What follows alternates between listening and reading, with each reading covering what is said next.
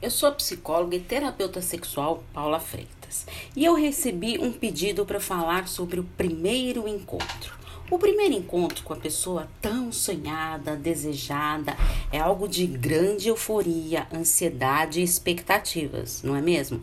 Essa ansiedade é natural nesse primeiro encontro. Afinal, quando conhecemos alguém, criamos expectativas para que tudo dê certo nesse possível relacionamento amoroso.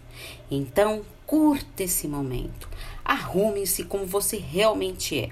Use roupas que definem sua personalidade e seu modo de ser. Uma dica valiosa: não se arrume apenas para agradar o outro. Não crie uma personagem, seja você mesmo. Aproveite esse primeiro encontro para observar o perfil desse possível parceiro.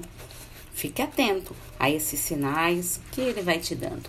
Analise as ações dessa pessoa, se te respeita, veja se existe química do casal ou uma possibilidade de ter essa química e não desperdice nenhuma percepção. Tente controlar a sua ansiedade para poder usufruir este momento, para que seja o mais prazeroso possível. E agora eu te pergunto: como ficam as expectativas para o primeiro encontro? Este é o tema da próxima semana que vou trazer aqui para vocês. Me envie sugestões de novos temas que eu tenho um grande prazer de responder para vocês aqui no podcast. Um grande abraço. Tchau, tchau.